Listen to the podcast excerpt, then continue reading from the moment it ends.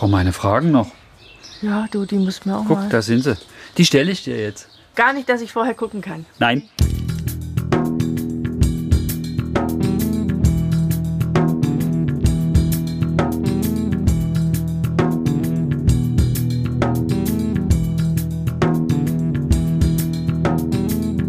Das sind Jaspers Abenteuer.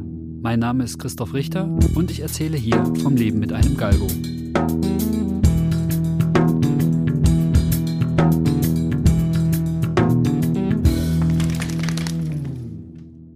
Trägerwarnung.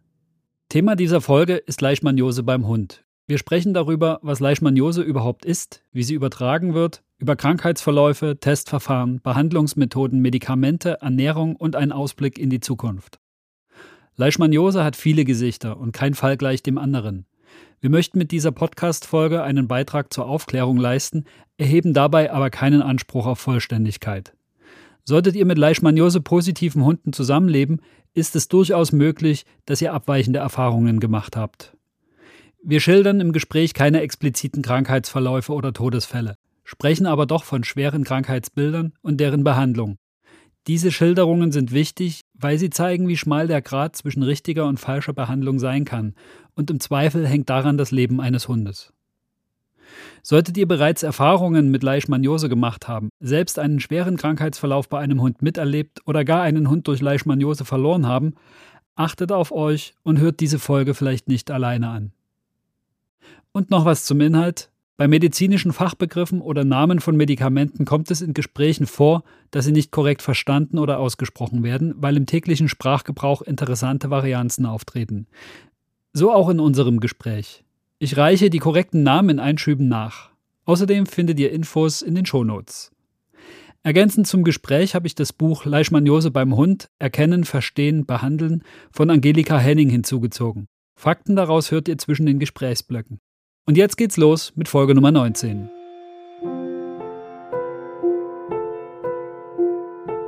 In dieser Folge geht es um eine Mittelmeerkrankheit, die uns vor allem bei spanischen Tierschutzhunden beschäftigt. Leishmaniose. Die Krankheit wirft einen großen Schatten voraus, macht Angst und drückt vielen Hunden in spanischen Tierheimen den Stempel unvermittelbar auf. Nicht wenige Vermittlungen platzen kurz vor der Ausreise des Hundes. Die Bandbreite reicht von negativ getesteten Hunden, die nach Jahren plötzlich doch positiv sind, über positive Hunde, die bis zum Schluss symptomfrei leben, bis hin zu Hunden mit starken Schüben, massiven Organschäden und tragischen Krankheitsverläufen, manchmal sogar mit Todesfolge. Wobei letztere eher selten vorkommen, wie sich im Gespräch und auch im zitierten Buch dieser Folge zeigen wird. Aber trotzdem gibt es sie. Einfach keinen kranken Hund zu adoptieren, ist nicht die Lösung.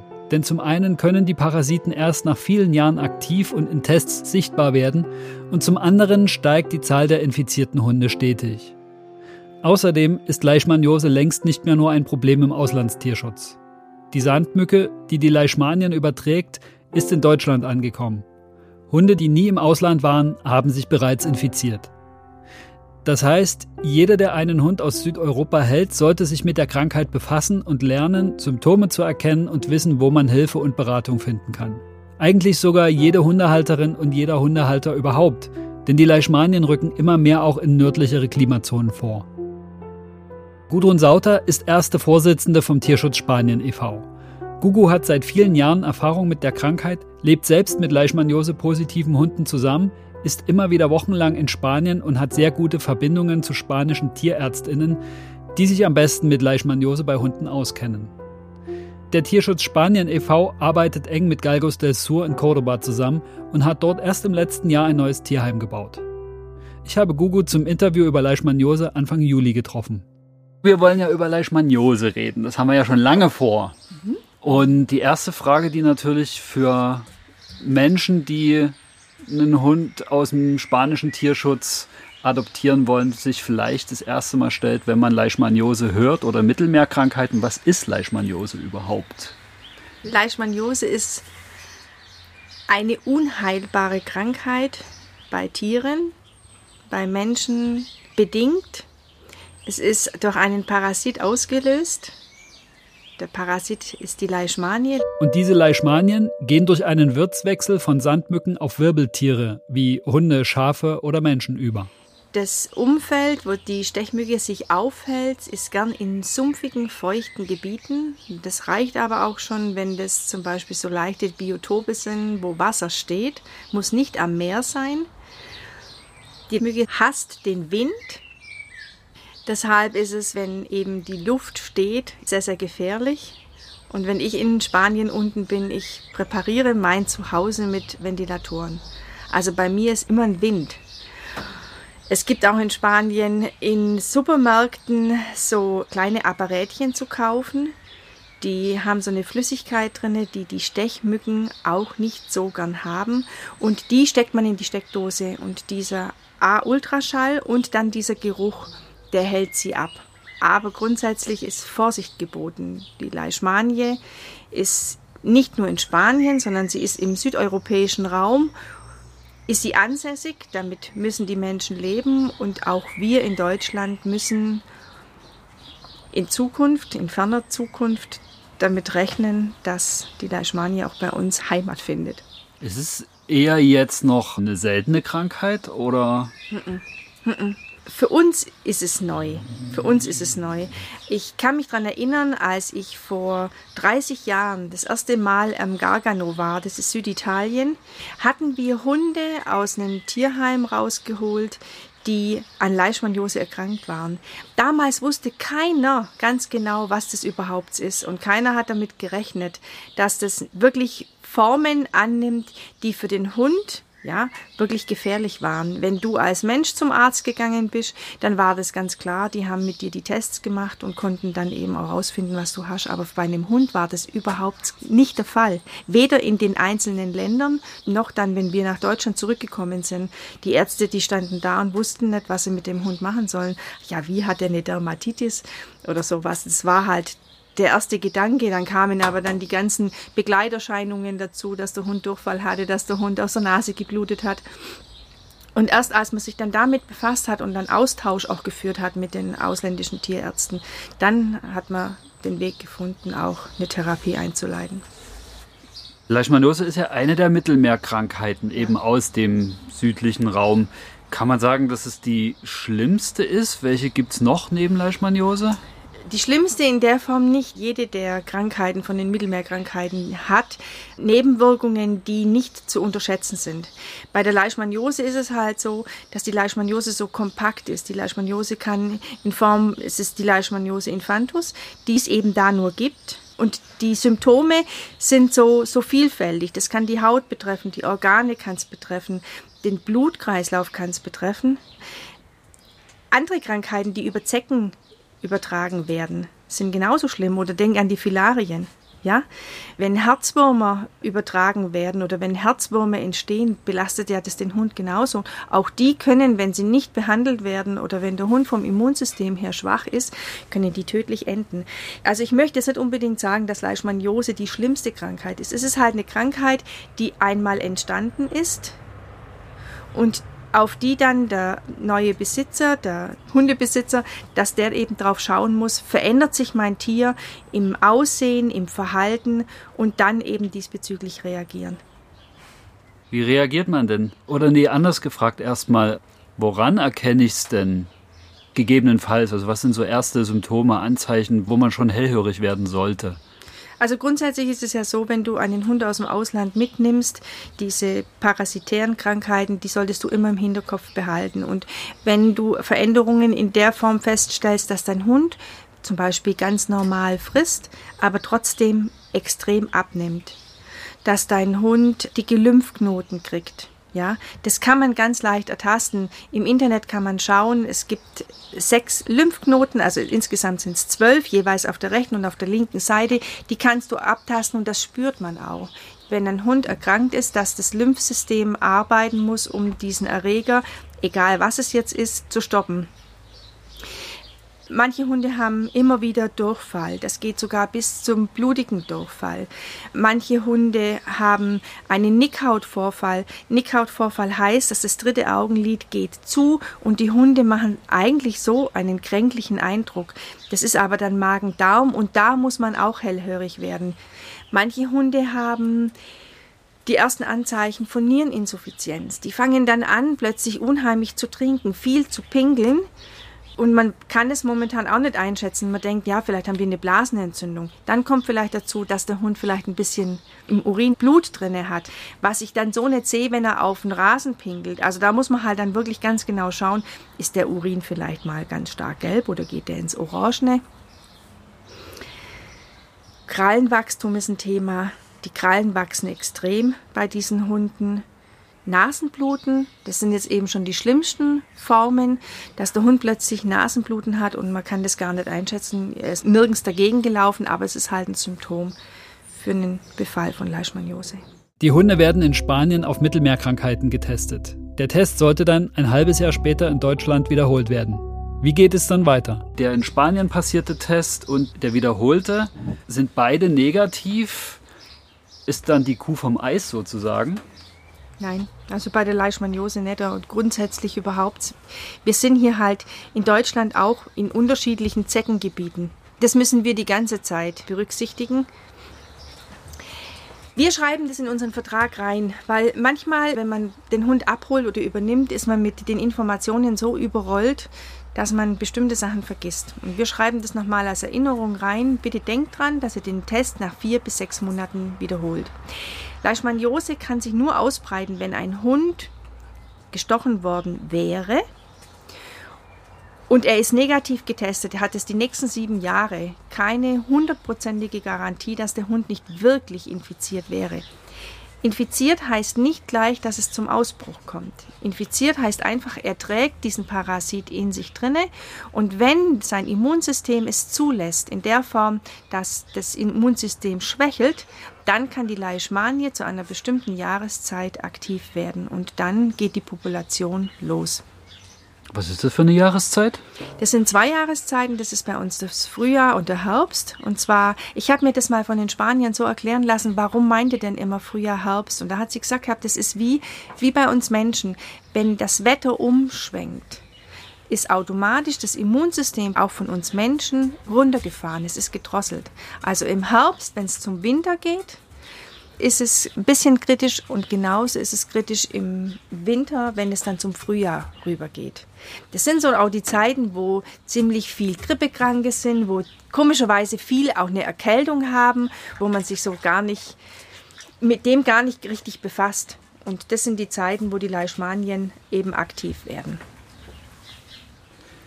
Das heißt, wenn man testet, am besten in dieser Jahreszeit. Mhm. Und wenn es jetzt heißt, zum Beispiel der Verein sagt bei Übergabe ein halbes Jahr später, aber dann wäre zum Beispiel gerade Sommer, könnte man ruhig noch den Zeitpunkt abwarten zum Jahreszeitenwechsel und dann richtig. lieber den Test machen, dann ja. ist er wahrscheinlich aussagekräftiger sozusagen. Richtig, richtig. Also wir machen es so, dass wir unsere Hunde Ende Januar bis Ende Februar in diesem Zeitrahmen testen und dann so Ende August bis Anfang Oktober.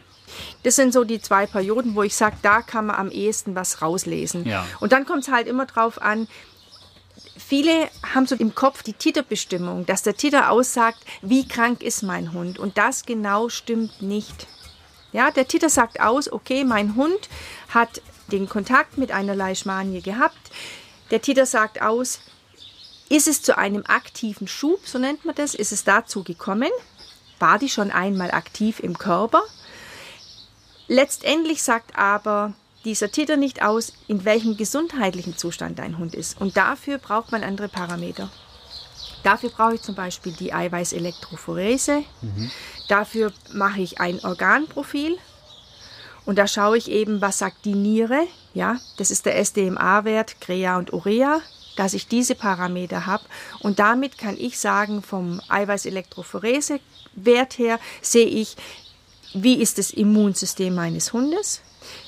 Wir machen einmal im Jahr die Titerbestimmung, dass ich sagen kann, hat sich noch mal was verändert? Ja, Stress ist für die Leishmanie natürlich ein guter Angriffspunkt. Wenn Stress da ist, das ist wie mit uns auch, wir haben Stress, dann sind wir anfälliger für Erkältungen und so ist es mit der Leishmanie auch. Und deshalb guckt man auch immer, dass die Hunde ich will jetzt nicht sagen stressfrei, weil wenn sie in der Familie sind und sie haben dort ihren Platz gefunden, dann kann das laut sein. Stress hat nichts mit Lautstärke zu tun, sondern es soll ein gleichmäßiger, routinemäßiger Ablauf sein. Die Hunde sollen geliebt werden, nichts weiter. Sie haben ihr ganz normales Leben. Aber es gibt ja Faktoren, die Stress begünstigen. Mhm. Lebensumstände ändern sich. Es muss umgezogen werden. Ja. Die ganze Häuslichkeit ändert sich und solche Dinge. Seelischer Stress, so nennen wir das. Mhm. Das ist dann, wenn zum Beispiel ein geliebter Mensch geht, wenn sich Paare trennen, wenn sich Paare entscheiden, einen Hund zurückzugeben, wenn ein Familienmitglied von einem anderen Hund zum Beispiel, wenn der stirbt. Und das ist seelischer Stress und das beeinträchtigt natürlich auch das hat jetzt nichts mit dem Immunsystem zu tun, aber das ist wie bei uns auch. Die Hunde nehmen dann ab und dann bietet es Angriffsfläche. Angriffsfläche gerade für diese Parasiten. Macht jeder Tierarzt diesen Mittelmeercheck? Kann den jeder machen oder? Ja, also der Tierarzt nimmt nur Blut. Ja. Das ist das Wichtige. Er braucht einfach ein Labor, das diese Tests auswerten. Beim Windhund ist es halt so, dass man sehr viel Blut nehmen muss, denn das Plasma ist halt einfach zu wenig. Wenn wir das rausfiltern, das ist ganz komisch, wir haben immer relativ wenig dann zum Untersuchen. Deshalb für jeden, der einen Windhund hat, der sollte ausreichend Blutröhrchen abgeben. Nicht, dass es nachher heißt, wir konnten zwar den Titer bestimmen und das kommt halt leider häufig vor und wir konnten auch das Screening machen. Screening ist einfach ein Blutstatus, ein organisches Blutbild erstellen, mhm. aber dann reicht es zur Eiweißelektrophorese nicht. Und dann muss man nochmal zum Pieksen gehen, dann lieber schon gleich vorher zwei oder drei Röhrchen abgeben. Und wird die Eiweißelektrophorese automatisch gleich mitgemacht oder sollte man das dazu sagen? Das wissen ganz viele Tierärzte. Ne? Ich meine nicht böse, also wirklich in keinem Fall. Aber diese Eiweißelektrophorese, für die Menschen, die Leishmaniose-Hunde haben, ist es so, für die Insider sage ich jetzt mal, ist das ganz normal, ist es Standard. Keiner würde eine Eiweißelektrophorese machen. Ja, aber bei der Leishmanie oder überhaupt, wenn ein Hund schwach ist, würde ich das grundsätzlich machen, weil ich doch ein bisschen mehr rauskriege über das Albumin, über den Gesamteiweiß. Das sind Parameter, die sind wichtig für jedes Lebewesen, aber in Sachen Leishmaniose sind sie natürlich sehr aussagekräftig. Ja. Aber man muss es halt lesen können dann auch. Ja. Ich verstehe das auch gar nicht als böse gemeint, sondern ich sehe es jetzt eher so, dass hier bei uns natürlich einfach die Erfahrung fehlt, weil wir so direkt von Leishmaniose oder von Leishmanienbefall ja erstmal nicht betroffen sind aufgrund unserer Klimazone. Und das mhm. verschiebt sich ja nun aber auch gerade massiv. Ja. Und da ist es auch ein Bereich, wo wir es eben merken. Wir merken das schon mit giftigen Spinnen, die aus dem Süden immer mehr in Richtung unsere Breitengrade ja. Rücken und so ist es eben auch mit sämtlichen Krankheitserregern, die eher im Süden zu Hause waren bisher. Ne? Ja, ja. Das heißt, es wird sich wohl in Zukunft auch dahin verändern, dass wir mehr noch damit zu tun haben werden und die Tierärztinnen und Tierärzte sich dann auch mehr damit ja. befassen müssen mit diesen Krankheiten. Das heißt, es ist gut, wenn man als Hundehalter von Hunden aus südlichen Ländern das auf dem Schirm hat und dann vielleicht dem Tierarzt auch schon mal einen Tipp mitgeben kann, wonach man gucken sollte. Ja, also wir machen es ja so, wenn wir unsere Hunde vermitteln, wir stehen ja mit den Adoptanten in Kontakt. Und wenn wir sagen zum Beispiel, ihr merkt, dass euer Hund Veränderungen zeigt, bitte nehmt mit uns ganz kurz Kontakt auf. Ich frage dann ganz einfach so wie in einem Katalog ein paar Sachen ab und kann sagen, das könnte in die und die Richtung gehen.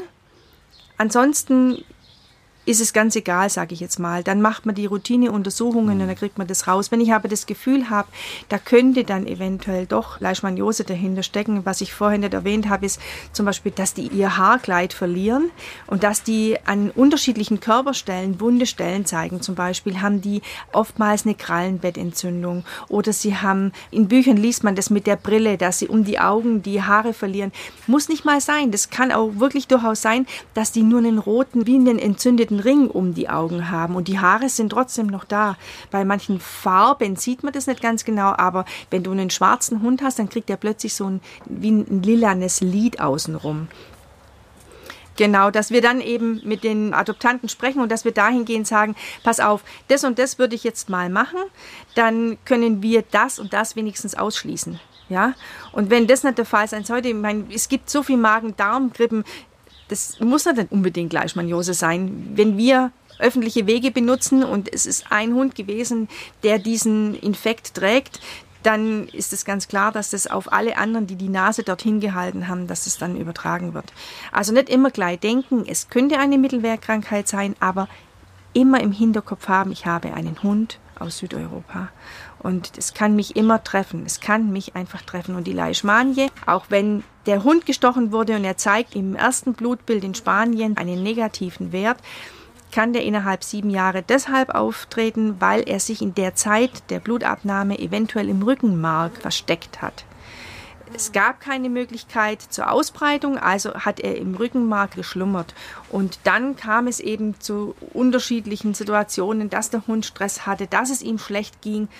Ausreise ist auch so ein Thema. Mhm. Egal, ob ich meinen Hund im Frühjahr, im Sommer, im Herbst oder im Winter hole. Die Reise nach Deutschland aus einem anderen Land bedeutet Stress, bedeutet Anstrengung. Die einen kompensieren es und sagen, okay, ich schlafe jetzt zwei Tage. Kann ein anderer Hund eben sagen, um Gottes Willen, mich schmettert es jetzt echt nieder. Hat die Leishmanie wirklich im Rückenmark drinne oder in den Lymphen und dann bricht es aus. Und er war negativ getestet. Ja klar, wenn man einmal auch das erlebt hat, wie die Hunde entweder in den Transporter kommen oder dann rauskommen und sich vorstellt, das ist halt von Spanien, sind das 24 Stunden Fahrt zu uns mindestens. Das stresst auf jeden Fall. Oder im Flugzeug ist auch nicht entspannt. Nein. Da kann man sich schon vorstellen, dass einfach die Ausreise schon ein Auslöser sein kann. Richtig, ja. Und die Umstellung, die haben natürlich ja. ihren Galgero. Ja, klar, das Leben ist jetzt nicht so, wie wir uns das für unsere Hunde in Deutschland wünschen. Aber dann kommen sie ins Refugio, da ist es schon einen Schritt besser und trotzdem ist es noch Zwingerhaltung. Und dann kommen sie hier nach Deutschland und wir meinen, wir geben ihnen jetzt das perfekte, schönste Leben. Der Hund muss dankbar sein und jetzt wird alles gut. Für den Hund ich sage immer, das ist eine Mondlandung. Die kommen eben aus Zwingerhaltung und dann kommen die hierher und dann steht hier das Sofa und viele Galgos sagen ja dann, ah, ein Sofa, legen sich drauf und sagen, natürlich, wie in Spanien. das, ist, das, das ist der schönste Fall. Aber es ist nicht so. Und wenn ein ängstlicher Hund kommt, der zeigt es eben durch sein Verhalten, dass er Angst hat und dass es ihm nicht gut geht. Aber wenn das jetzt so ein Hund ist, der alles mit sich machen lässt, da kommt man dann gar nicht auf die Idee, Menschenskinder, den könnte das ja auch belasten und dem geht es vielleicht jetzt tatsächlich nicht gut, ohne dass er schnüpfelt oder dass er niest oder dass er schlecht schluckt oder dass er eine Bindehautentzündung hat. Er hat trotzdem den gleichen Stress wie ein Angsthund auch. Ja? Bei FBM habe ich viele Leishmaniose-positive Hunde in den Zwingern gesehen und einige haben mich besonders berührt. Ich habe mir unweigerlich die Frage gestellt, würde ich dich trotz deiner Leishmaniose adoptieren? Denke ich an Hunde wie Sira, Feria oder Orosi, hätte ich nicht gezögert. Habe ich aber auch gewusst, was auf uns hätte zukommen können? Es gibt ja auch in den Refugios genügend Leishmaniose-positive Hunde, die zur Vermittlung stehen steht in den seriösen Beschreibungen dann immer mit bei, dass man sich da im Vorfeld informieren soll, was da auf einen zukommen kann. Und die haben es natürlich schwerer, die Hunde vermittelt zu werden. Wenn ich jetzt vor der Frage stehe, sollte ich einen Leishmaniose-positiven Hund adoptieren oder besser nicht? Was würdest du sagen? Kann man das so pauschal beantworten? Also grundsätzlich muss ich sagen, wenn ich das allererste Mal einen Hund aus Spanien oder aus Südeuropa adoptieren wollte, würde ich keinen kranken Hund adoptieren. Wenn du Erfahrungen damit gemacht hast, du hast bereits ein oder zwei Hunde adoptiert und du bist zufällig mit dieser Materie eben in Kontakt gekommen, dann fällt es dir leichter.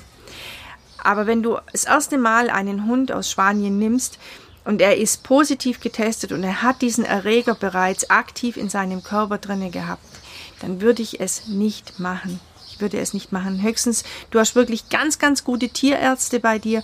Du hast vielleicht einen guten Freundeskreis, wo dieses Thema Leishmaniose schon mal aktiv mit dir in Verbindung gekommen ist, dass du gesehen hast, was denn für Möglichkeiten bestehen.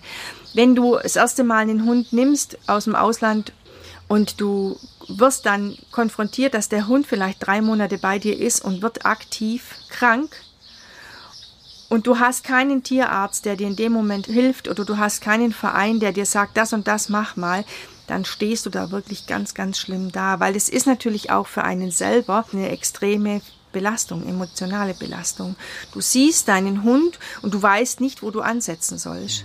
Dann hast du einen Tierarzt, der dann vielleicht dir eine Therapie vorschlägt. Wie gesagt, jeder Verein oder wir jetzt als Organisation, jeder hat eine andere Art von Therapieansatz. Das muss ich mal dazu sagen, ja. Wenn ein Hund aktiv, also er wird positiv getestet und er hat einen bestimmten Titer, also das wird immer in unterschiedlichen Zahlen ausgedrückt, wie stark war denn dieser Schub, den der Hund schon mal hatte. Es gibt welche, die haben nur einen ganz leichten Titer, das heißt, der ist infiziert, aber es kam so noch nie zu einem richtigen Infekt. Aber es gibt Hunde, die kommen zum Beispiel aktiv bei uns an, die haben einen richtig hohen Titer, die haben aber auch die anderen Blutwerte, die ganzen anderen Parameter, die zeigen dann, dass der Hund aktiv in diesem Leishmaniose Schub drin ist. Und wenn du so einen Hund nachher bei dir hast und es ist niemand da, der dich dahingehend unterstützt, dann verzweifelst du und dann ist es wirklich so, a, musst du viel, viel Geld bezahlen für das, dass du vielleicht gar nicht diese Information kriegst und die Hilfe, die deinem Hund wirklich nachher zur Heilung, ich sage jetzt mal zur Heilung, nicht zur vollständigen Genesung, sondern zur Heilung die Unterstützung geben kann. Und dann bist du natürlich für den Tierschutzhund oder überhaupt für den Auslandstierschutz stigmatisiert. Da sagst du, das möchtest du nicht mehr, das erträgst du auch nicht mehr, wenn du sehen musst, wie so ein Hund gehen muss. Jetzt hast du gerade schon gesagt, die Behandlung kann teuer werden. Wird es auf jeden Fall teuer? Die Frage zielt darauf ab, ob die Medikamente, die dann zur Behandlung zur Auswahl stehen, sehr teuer sind oder gibt es da Alternativen? Wenn du in Deutschland behandeln musst und wenn du eine Klinik aufsuchen musst, dann wird es teuer. Das kann man nicht schön reden. Wir haben 2013 in Spanien eine Studie gemacht, dass wir das Miltefosina, diesen Wirkstoff, aus der Humanmedizin auch für die Hunde einsetzen können. Aus der Veterinärsmedizin gibt es das Miltiforan, das ist flüssig das ist ein Chemopräparat, was die Schleimhäute vom Hund und vom Menschen angreifen kann. Also wenn du die Verpackung aufmachst, dann hast du da Einweghandschuhe drinne sodass du mit dieser Flüssigkeit nie in Verbindung kommst. Und du sollst jetzt diese Flüssigkeit auch deinem Hund so am besten geben, dass er diese Flüssigkeit gar nicht an seine Schleimhäute kriegt. Es ist sehr, sehr, sehr schwer. Wir hatten 2013 dann über elf Monate eine Studie gemacht und es ist die Möglichkeit, also nachdem das ja auch, es kriegen ja auch Menschen, es kriegen alle Altersklassen durchkriegen, wenn sie von der Leishmanie gestochen werden, haben sie entweder diese Organleishmaniose, das ist eben der Unterschied zum Mensch, oder die Hautleishmaniose, das sieht dann wirklich aus wie eine ganz starke Dermatose, das ist ganz normal. Und da nimmst du Kapseln, das ist auch ein Chemopräparat. Da ist der Wirkstoff drin. Und wir haben die Möglichkeit eben gefunden, dass wir die Verabreichung mit den Kapseln eben machen können. Der Hund wird gewogen, so wie der Mensch auch, und dementsprechend macht die Pharmazie dann diese Kapseln die wickelst du genauso ein. In, ich mache das in Leberwurst, auch wenn man sagt, keine Innereien. Ich mache es in Leberwurst, weil es ist fetthaltig und es rutscht. Und das gebe ich dem Hund und dann gebe ich ihm nachher nochmal ein bisschen Futter, sodass ich mir ganz sicher sein kann, dass das im Magen erst aufgeht. Somit schone ich die ganze Speiseröhre. Und natürlich ist es für uns Spanier dann auch günstiger, diese Tiere zu behandeln, als wenn sie jetzt dieses Flüssigpräparat nehmen müssen aus der Veterinärsmedizin. Das kann nicht jeder machen, ja. Grundsätzlich ist es so, dass du Miltifosina oder Glucantime, sage ich nachher was dazu, dass du das in Deutschland so auch nicht kriegst. Du musst es aus dem Ausland beziehen.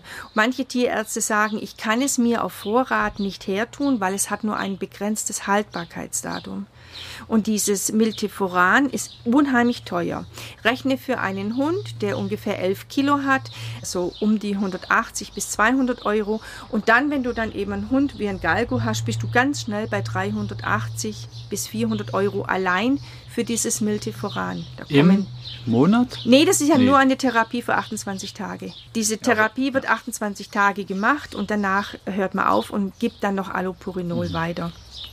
Ja wenn du einen Hund ein Leben lang, das ist die Meinung, dass ein Leishmaniose-Hund ein Leben lang das Allopurinol nehmen muss. Allopurinol ist ein Gichtmittel und das geht auf die Nieren. Wenn ein Hund es nicht verträgt, wenn es ganz blöd läuft, kann der Hund Nierensteine entwickeln. Dann hast du das Thema, ja, wie fange ich denn die Niere auf? Ich kann das Allopurinol nicht mehr geben. Es gibt dann noch das Glucantime. Wir setzen es nicht ein, wir sind jetzt rein windhundmäßig unterwegs. Leishmaniose-Hunde haben eine Neigung dazu, dass die Nieren ein bisschen, ich will jetzt sagen gleich Schaden nehmen, aber dass die ein bisschen lahmen. Und wenn du jetzt Glucantime gibst, das spritzt du, dann wird es über die Niere zusätzlich ausgeschieden. Also du musst dir hundertprozentig sicher sein, dass der Hund keinen Nierenschaden hat. Beim Windhund haben wir halt festgestellt, der Stoffwechsel vom Windhund ist ganz anders wie der anderer Hunde. Klar, es ist das Anatomische, es ist das, dass er kein Fett hat, er ist rein aus Muskeln, besteht er. Ne? Und wir sind damit gut gefahren, das Miltefosina oder Milteforan, das nur einzusetzen. Es gibt auch Gegendarstellungen, dass man sagt, ja, ich habe gehört, Miltiforan hilft nur dreimal und dann hilft es nicht mehr. Ich kann es nicht bestätigen. Ich habe hier so viele Leishmaniose-Hunde und den letzten Leishmaniose-Hund, den wir hatten, der hat hier bei uns nach zwei Wochen nach Rückgabe, hat der einen Leishmaniose-Titer bekommen, der nicht mehr messbar war. Wir waren bei 1 zu 2500 und drüber hinaus. Die Nieren komplett kaputt. Wir haben Ultraschall gemacht, die waren wie zerfetzt, wie wenn da eine Bombe reingefahren wäre. Die Milz war so, der Magen war so, die Bauchspeicheldrüse war so. Und wenn ich jetzt dem, wie die Klinikleitung damals wollte, Glucantime gegeben hätte, dann hätte ich ihn gleich einschläfern können. Und ich habe gesagt, nein, ich bitte drum um Miltefosina. Ja, das ist nicht stark genug. Ich kann es nicht sagen.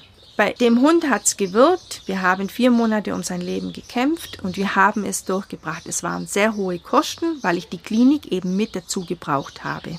Ein Hund, der in so einem Stadium ist, der braucht unbedingt Infusionen. Bei dem müssen wir dann wirklich den ganzen Organismus müssen wir unterstützen. Ja. Und das Glucantime kann man einsetzen bei allen anderen Rassen, bei den etwas kompakteren sage ich dann auch, aber Voraussetzung ist, dass die Niere gut ist, weil es über die Niere ausgeschieden wird. Und Multifusina wird über den Darm ausgeschieden und belastet vielleicht ein bisschen die Leber, aber nicht die Niere. Die Niere wirklich minimal. Das sind die Ansätze. Wie gesagt, jeder hat so seinen Weg und ich vertraue diesem Miltefosina. Wir haben wirklich gute Erfahrungen gemacht. Es ist mir bisher noch kein Hund verstorben an dem. Noch keiner. Das zeigt, was du erzählst, wie wichtig das ist, als Adoptant sich dann tatsächlich an den Verein zu wenden. Ja. Mit Glück im Verein jemanden zu haben wie dich, die sich wirklich so gut auskennt und diese langjährigen Erfahrungswerte damit hat, weil, klar, wenn ich jetzt an uns denke, man geht zum Tierarzt, ist vielleicht noch dazu Auslandshund der erste und vielleicht noch überhaupt Hundehalter Anfänger. Ja. Das ist der erste Hund. Man geht zum Tierarzt und man folgt natürlich dem, was der Tierarzt vorschlägt und macht, weil man ist ja Laie auf dem Gebiet und hat ja überhaupt keine Erfahrung. Dann ist wirklich wie du sagst, das sehr wichtig, immer Rücksprache mit dem Verein zu halten, weil man halt im Hinterkopf hat, da könnte eben noch was tiefgründigeres sitzen, ja. äh, wo man die Erfahrungswerte braucht. Und dann sind eben diese Sachen, die du gerade gesagt hast, mit den beiden unterschiedlichen Medikamenten, das ist ja elementar zu wissen. Ja. Ja, wir haben halt natürlich auch dahingehend einen ganz anderen Ansatz. Wir sagen, das Allopurinol geben wir kein Leben lang, sondern dadurch, dass wir ja die Tiere sowieso alle halb Jahr testen, sehen wir ja, ob da eine Veränderung stattfindet. Sind die Nieren etwas mehr belastet? Jokine war zum Beispiel so, dass er nach nach drei Monaten hat er ähm, durch das Allopurinol Steine entwickelt. Aufgrund seines hohen Titers hätte er aber das Allopurinol ja noch nehmen müssen. Ja? Dann bin ich auf Motilium umgestiegen, habe ihm Motilium gegeben. Komme ich nachher auch noch dazu. Motilium ist ein Immunstimulator. Donperidon das ist alles das Gleiche und das versuchen wir jetzt eben gerade als Alternative anzubieten, weil ich darf ihm kein Allopurinol geben.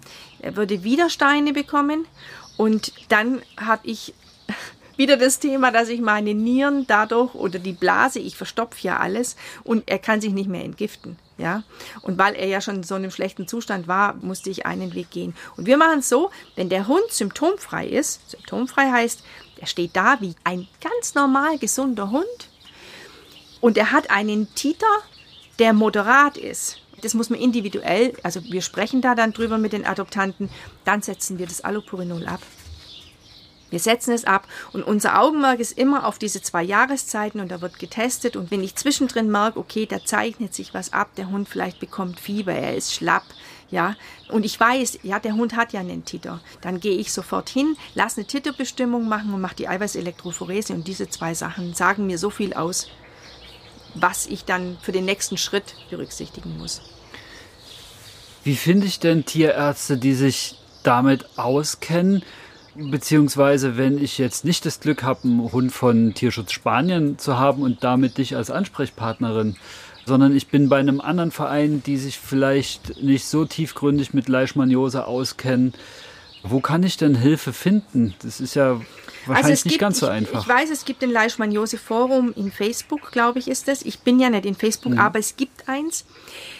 Da wird dir Hilfe ganz bestimmt angeboten und was ich nicht machen würde, ist, wenn mein Hund Symptome zeigt oder es wäre jetzt bestätigt, mein Hund hat Leishmaniose, mich in sämtlichen Foren anzumelden. Denn es sind Schreckensnachrichten dabei. Jeder erzählt natürlich sein Erlebnis und die sind unterschiedlich. Und wenn ich mit der Krankheit so an sich oder mit dem schlechten Zustand meines Hundes so schon an sich ziemlich zu schaffen habe und dann noch diese Geschichten lese, das ist wie ein Knockout. Das würde ich nie machen. Ich würde also gucken in dem Leishmaniose-Forum, da kann man sich die ersten Sachen holen. Und dann würde ich wirklich gucken, dass ich in diesem Leishmaniose-Forum fragen würde, die Postleitzahl einfach angeben, gibt es Tierärzte in meiner Nähe, die mir jetzt da helfen können? Ja? Ich denke mal, wir ziehen ja alle am gleichen Strang. Ich würde nie, wenn mich jemand anschreibt und sagen würde, kannst du das einmal dir bitte kurz angucken. Ich halte ja grundsätzlich dann Rücksprache mit Spanien. Ich sage immer so, das und das und das würde ich machen, aber ich bin kein Arzt. Und dann halte ich Rücksprache mit der Ellie und sage, das und das und das würde ich empfehlen. Und dann sagt sie, okay, das ist richtig, mach das. Ich meine, gut, wir haben jetzt unterschiedliche Leishmaniose-Fälle hier schon gehabt man hat da so schon so ein bisschen ein Gefühl dafür. Und grundsätzlich ist es immer so, dass wenn du einen Leishmaniose-Hund hast, dass du ihn dann ab dem Moment, wo du das weißt, aktiv unterstützen kannst, indem dass du ihn purinarm fütterst. Wenn er jetzt noch mit der Niere zu tun hat, dann muss das Protein also Purin ist für die Leishmanie das Futter. Protein ist dann auch gesenkt. Das ist zum Schonen der Niere gedacht. Und dann gibst du eben einfach so Nahrungsergänzungsmittel, die dann deinen Hund dahingehend ein bisschen schützen, dass sein Organismus entlastet wird. Ja, das sind so die wichtigsten Sachen. Ich würde das so machen. Ich meine, mit Internet, die Welt ist ein Dorf. Du kannst nachfragen und dann eben für dich selber deinen Tierarzt raussuchen. Ellie ist eure Tierärztin in Spanien. Ja. Gut. Ja. Genau. Ich habe jetzt hier noch so eine Frage stehen, worauf kommt es im Leben mit einem Leishmaniose-positiven Hund an? Das haben wir ja im Groben schon beantwortet. Wir müssen natürlich gucken, dass wir unser Leben ganz normal gestalten und du kannst nicht dein Leben um das Leben des Hundes dann rumbauen, was du auch nicht machen solltest. Ja, der Hund ist auf deine Führung und auf deine Einstellung ist er angewiesen. Bist du ein Mensch, der sagt, das, was ich jetzt tue und das, was ich jetzt gerade hier ansage, von dem bin ich überzeugt. Diese Stärke, diese mentale Stärke, da musst du nicht sagen, das spürt der Hund und er wird es dann auch übernehmen. Wenn du aber jetzt in dem ganzen Tun und dem allem verzweifelst und wirklich nur noch suchst und suchst und suchst, dass ich es besser machen kann, dann sagt der Hund, was hat denn der Mensch eigentlich für ein Problem? Ja, und dann fühlt sich der Hund eigentlich schon mehr für den Menschen verantwortlich und diesen Stress, den der Mensch dadurch hat, der überträgt sich dann rum wieder auf den Hund. Also das ist so ein, ich weiß noch wirklich, ich habe Hunde gehabt, ich habe es dir gestern gesagt gehabt, ich habe sieben Hunde gehabt und von diesen sieben Hunden letztendlich ist einer jetzt nur gestorben. Den habe ich also in einem Zustand gekriegt und ich habe gedacht, ja, ich schaffe das, Liebe versetzt Berge und ich krieg das hin und ich musste dann nach drei Wochen wirklich feststellen, als der Hund nur noch elf Kilo hatte, dass ich das eben nicht hinkriege. Aber das hat nicht mit mir oder mit sonst was, sondern ich habe den Hund zu spät bekommen. Ich habe ihn einfach zu spät bekommen. Und die anderen Hunde, die habe ich hingekriegt mit dem vielen Wissen. Ist wirklich, ich bin dann da gestanden, eine Riesenbatterie von Medikamenten, von Zusatzergänzungsmitteln. Und ich war nur noch immer dran, das und das und das und das und das zu machen, aber es hat funktioniert. Es hat wirklich funktioniert und Natürlich bist du in, in Momenten dabei und du sagst, ich glaube, es ist unfair, was du gerade machst, was du deinem Hund da eigentlich zumutest. Aber du kennst ja dein Tier. Ich habe jetzt diesen Yukine noch nicht lang gekannt. Und ich habe nur gedacht gehabt, drei Wochen habe ich ihn da gehabt in Deutschland und er war nicht mal bei uns. Er kam ja dann erst in einem ganz schlimmen Zustand zu uns. Und da habe ich gedacht gehabt, nee, irgendwie signalisiert er mir, dass wir noch einen Weg vor uns haben. Dass er immer noch nicht ganz sicher ist, auf welche Seite er gehen möchte. Geht er über die Brücke oder bleibt er bei uns? Und ich habe gesagt, wenn du das schaffst, dann darfst du bei uns bleiben und dann wirst du das alles erleben, was deine Hundekumpels hier auch erleben. Was ich noch sagen muss, was ganz, ganz arg wichtig ist, wenn ich noch nicht ganz weiß, ob mein Hund Leishmaniose positiv ist, in Deutschland, und das habe ich komischerweise erst in Spanien kennengelernt, in Spanien wird kein Cortison eingesetzt. Cortison wird nur dann eingesetzt, wenn es nicht anders geht. Und in Deutschland wird ganz viel Cortison eingesetzt. Und das ist bei einem Hund, wenn das noch nicht ganz bestimmt ist, Cortison ist für einen Leishmaniose-Hund tödlich. Aber jetzt nicht in der Form, wenn du sagst, ich spritze ihm jetzt mal ein leichtes Depot, weil er hat eben diese offene Nase und da bin ich mir jetzt noch nicht ganz sicher. Ich spritze ihm jetzt ein ganz leichtes Depot, das ist nicht tödlich. Es geht um die Dauermedikation. Wenn der zum Beispiel sagt, der Hund lahmt, ja, auch wieder ein Zeichen, unergründlich, er hat sich nicht verstaucht, er hat sich nichts angeschlagen. Bei einer Röntgenaufnahme sieht man ja, ob der alte Brüche hat oder ob er einen Faserriss hat und es würde sich arthrotisch irgendwas verändern. Wenn das alles ausgeschlossen ist und er lahmt aber trotzdem immer wieder, kann das auch ein Zeichen von Leishmaniose sein. Allopurinol-Gichtmittel ist ja auch schmerzhaft in den Gelenken. Dann, ah ja, da gibt man dem jetzt Cortison der könnte jetzt eine Entzündung haben irgendwie, weil im Röntgenbild sehe ich das ja nicht ganz, dann gebe ich dem mal Cortison. Und das ist gefährlich. Das kann zu einem ganz massiven Ausbruch führen.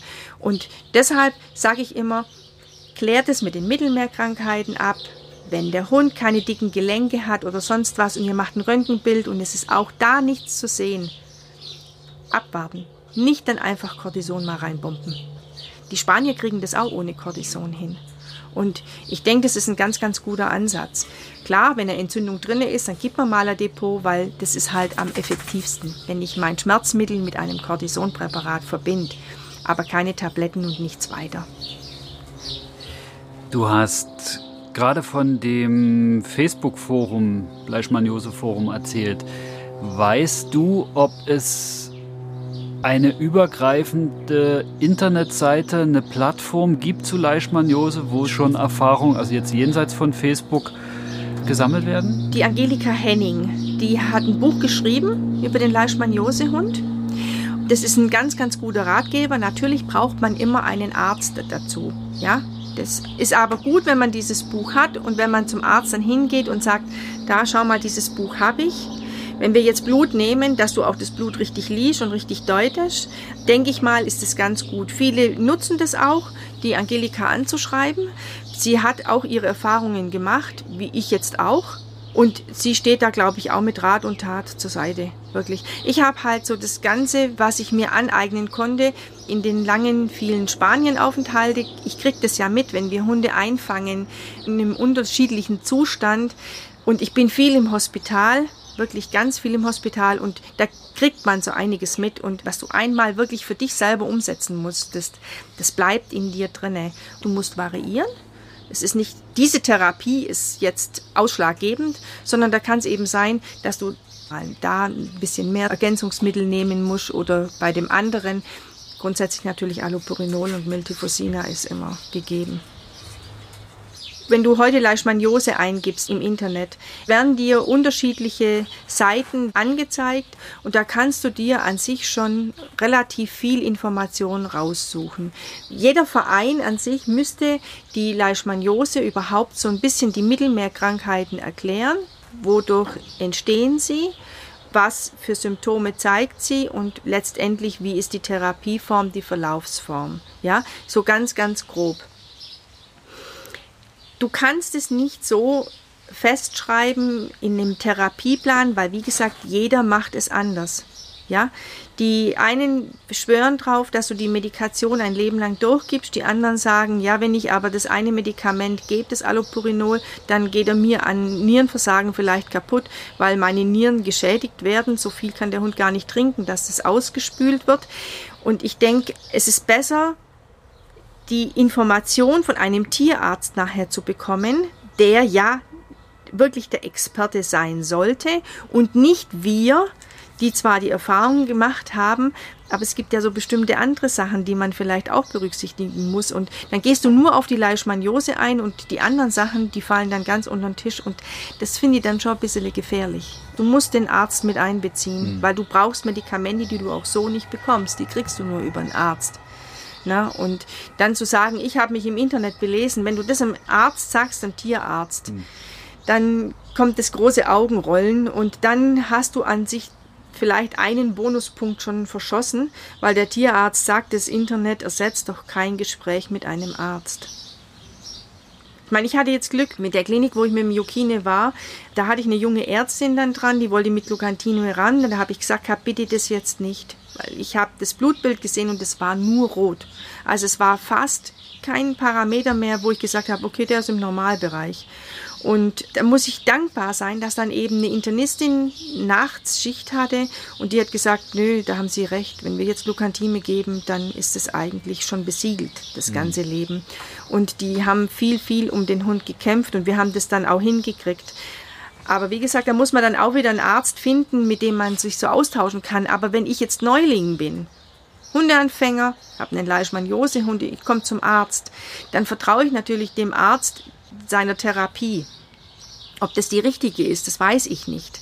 Das weiß ich nicht. Ne? Und da würde ich halt dann wirklich gucken, dass ich mich ganz schön schlau mache, wer kann mir helfen. Und da ist immer der Verein die erste Anlaufsform. Wenn die dir dann sagen, pass auf, und wenn du nur mit einem Tierarzt telefonierst, der jetzt nicht in deiner Stadt ist, aber der was davon weiß, oder ich lasse wenigstens mal nur ein Blutbild machen und sage, ich schicke das an den Verein, bitte schick doch das nach Spanien. Das sind doch die Tierärzte. Was kann ich denn aus dem Blutbild lesen? Und dementsprechend suche ich mir dann meinen Arzt. Ja, das ist ein sehr guter Tipp. Weil man muss dann schon auf die Suche gehen. Ja, musst du. Wir haben die Erfahrung gemacht, nicht jeder Tierarzt ist dem Auslandstierschutz gut gesonnen. Die sagen, was müsst ihr aus dem Ausland Tiere holen? Wir haben in Deutschland genügend Tiere, die da sitzen. Hat er recht?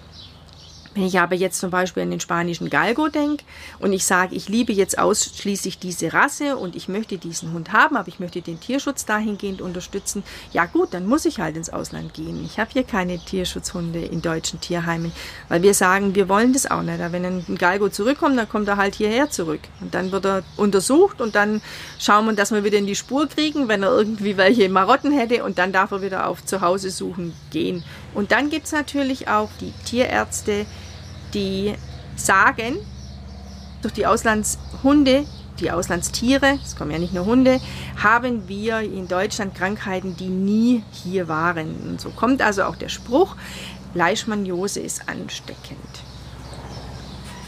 Leishmaniose ist ansteckend. Wann ist sie ansteckend? Man muss sich überlegen, wie wird denn die Leishmaniose übertragen? Es kommt eine Stechmücke, die sticht mit dem Stachel in meine Blutbahn. Um das Blut zu saugen, injiziert sie mir eine Flüssigkeit, damit das Blut nicht gerinnt.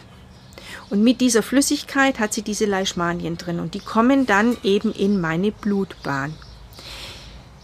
Wie soll eine deutsche Schnake, wenn sie einen Leishmaniose-Hund sticht, wie soll es zum Blutaustausch kommen? Auch die deutsche Schnake, Stechmücke, macht das Gleiche. Sie sticht mich, sie injiziert mir ihren Speichel, um das Blut zu kriegen, das nicht gerinnen soll.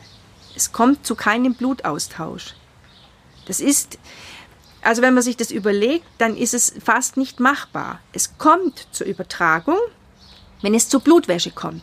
Zwei Lebewesen müssten so klaffende, blutige Wunden haben, die dann wirklich aufeinander kommen und das Blut von dem Leishmaniose positiven Lebewesen müsste in das andere mit reinkommen oder es müsste eine Bluttransfusion stattfinden dann kann ich Leishmaniose übertragen. Aber so, wie es verbreitet wird, dass wir hier in unseren Breitengraden die Leishmanie auf die Art und Weise übertragen, muss ich sagen, nein, stopp. Leishmaniose wird auch nicht über den Speichel übertragen. Leishmaniose geht nur von Blut zu Blut und nicht von Speichel. Der Wirtswechsel der Leishmanien ist komplex. Infiziert werden die Hunde von der Sandmücke. Und die Sandmücke kann auch wieder Leishmanien eines infizierten Hundes aufnehmen und weitertragen. Doch da beginnt die Komplexität schon, denn nicht jede Stechmücke hat die Fähigkeit, als Vektor zu fungieren. An dieser Stelle ist es notwendig, etwas tiefer in die Materie einzutauchen. Und dabei hilft mir das von Gugu erwähnte Buch Leishmaniose beim Hund von Angelika Henning. Im Buch steht, dass der komplette Lebenszyklus der Leishmanien in zwei verschiedenen Wirten stattfindet. Dabei erkrankt die Sandmücke als Zwischenwirt selbst nicht und überträgt die sich in einem bestimmten Stadium befindlichen Leishmanien auf den Hauptwirt, also den Hund. Im Hauptwirt verändert sich die Leishmanie, vermehrt sich und kann durch eine weitere Blutmahlzeit der Sandmücke an das nächste Säugetier übertragen werden. Das heißt also, die Sandmücke ist Zwischenwirt für die Leishmanien und überträgt die Leishmaniose. Aber Stechmücke ist nicht gleich Stechmücke. Und so ist es ausgeschlossen, dass eine hiesige Mücke als Vektor für die Leishmanien dienen kann. Dafür kommen nur bestimmte Arten infizierter weiblicher Sandmücken in Frage. Gibt es noch andere Übertragungswege? Ist Leishmaniose ansteckend? Auch das muss man genauer betrachten. Wenn die Sandmücke sticht und Blut saugt, nimmt sie vom infizierten Hund Makrophagen auf. Makrophagen sind Zellen des Immunsystems, in denen sich beim infizierten Wirt Leishmanien befinden. Dort kommen sie in der amastigoten Form vor. Erst in der Mücke reifen die Parasiten zur infektiösen bromastigoten Form heran. Was bedeutet, dass die Form der Leishmanien im Hauptwirt an sich nicht infektiös ist. Ein geringes Risiko der Ansteckung besteht tatsächlich nur bei Blut-zu-Blut-Übertragungen, zum Beispiel Bluttransfusion, Übertragung beim Geburtsakt oder Übertragung beim Deckakt. Hierbei müssen die Tiere aber seropositiv und erkrankt sein. Nahezu ausgeschlossen ist das Risiko einer Ansteckung durch Beißereien. Hier zitiere ich das Buch. Eine Übertragung wäre nur dann möglich, wenn es gelinge, Leishmanien direkt zum Beispiel über eine offene Wunde in die Blutbahn eines anderen Hundes zu bringen da die Parasiten an der Luft oder im Speichel oder Magen-Darm-Trakt nicht lebensfähig sind. Bei normalem Kontakt zwischen Tieren untereinander oder im Lebensverbund mit den Menschen besteht keine Ansteckungsgefahr. Zitat: Infektiöse Leishmanien befinden sich weder im Speichel noch im Kot oder Urin. Auf dem Fell oder der Haut ohnehin nicht. Also die Angst kann man nehmen, weil ich habe natürlich schon viele Anfragen. Ich habe kleine Kinder und was ist jetzt, wenn der Hund da über das Gesicht mal leckt oder die Hand leckt und so. Ich sag, da ist die Gefahr von anderen Parasiten viel, viel größer als jetzt ausgerechnet von der Leishmanie. In unserem Galgo-Bekanntenkreis gibt es alles. Der Rüde, der am Anfang einen Titer hatte, bei dem aber bis heute ins hohe Alter nichts nachkam. Der jüngere Rüde, der über Jahre negativ getestet wurde und dann aber doch einmal positiv, heute aber nach Umstellung der Ernährung ohne Symptome lebt. Und vor kurzem erst der tragische Fall einer vierjährigen Geiger, bei der Leishmaniose überraschend und so heftig ausgebrochen ist, dass sie keine Chance hatte. Mit schweren Nierenschäden mussten sie ihre Halter gehen lassen. Wir haben den empfohlenen Wiederholungstest bei Jasper nicht gemacht. Wir haben uns dazu entschieden zu testen, wenn wir Anzeichen sehen. Einmal haben wir das schon gemacht, weil Jasper eine auffällige Hautstelle entwickelt hatte. Der Test war negativ, nur ist das keine Garantie. Kann Leishmaniose unentdeckt bleiben und trotzdem ausbrechen? Also überraschen den Hundehalter. Ja. Mehrfach ordentlich getestet, immer ja. negativ, auch zu den Jahreszeiten, wo man testen sollte. Ja. Und auf einmal hat der Hund einen deftigen Ausbruch. Ja. Ja, da gibt es nur einfach ja es muss gar nicht vorher lange sein. Denk an Yukine. Wurde am 27. November zurückgegeben. Am 3. Dezember habe ich einen Blutstatus gemacht. Ich habe Mittelmeertest gemacht. Ich habe sein Organprofil gemacht. Und es war alles in Ordnung. Das war am 3. Dezember und am 10. Dezember fängt der Hund an, wirklich ganz doll zu trinken. Ganz doll zu trinken. Er war auf einer anderen Pflegestelle. Das war jetzt auch nicht untypisch, weil zu der Zeit hat die Heizperiode angefangen. Dann hat man das darauf zurückgeführt, ne, dass es vorher eben etwas kühler war und dass er mit der Heizluft, mit dem Kamin Hitze entwickelt hat. Und es ist ein Schwitzerle, der hat auch immer Käsfüße. Und dann, und dann äh, hat er halt getrunken. Und dann habe ich ihn gesehen und dann habe ich gesagt, Menschenskinder, der Hund nimmt ab. Und dann war der 20. Dezember, wo er dann am Abend 41,5 Fieber hatte. Und als er eben hier ankam, war nichts mehr mit großartig trinken, sondern der Hund hat einfach nur noch urämisch gerochen. Nein, er hat gestunken. Er hat wirklich gestunken. Und ich habe nur gedacht gehabt, okay, das ist Niere. Jetzt müssen wir halt schauen, was ist der Grund. Und bis halt die Blutergebnisse gekommen sind, das dauert halt im Labor. Wir haben am Abend gemacht.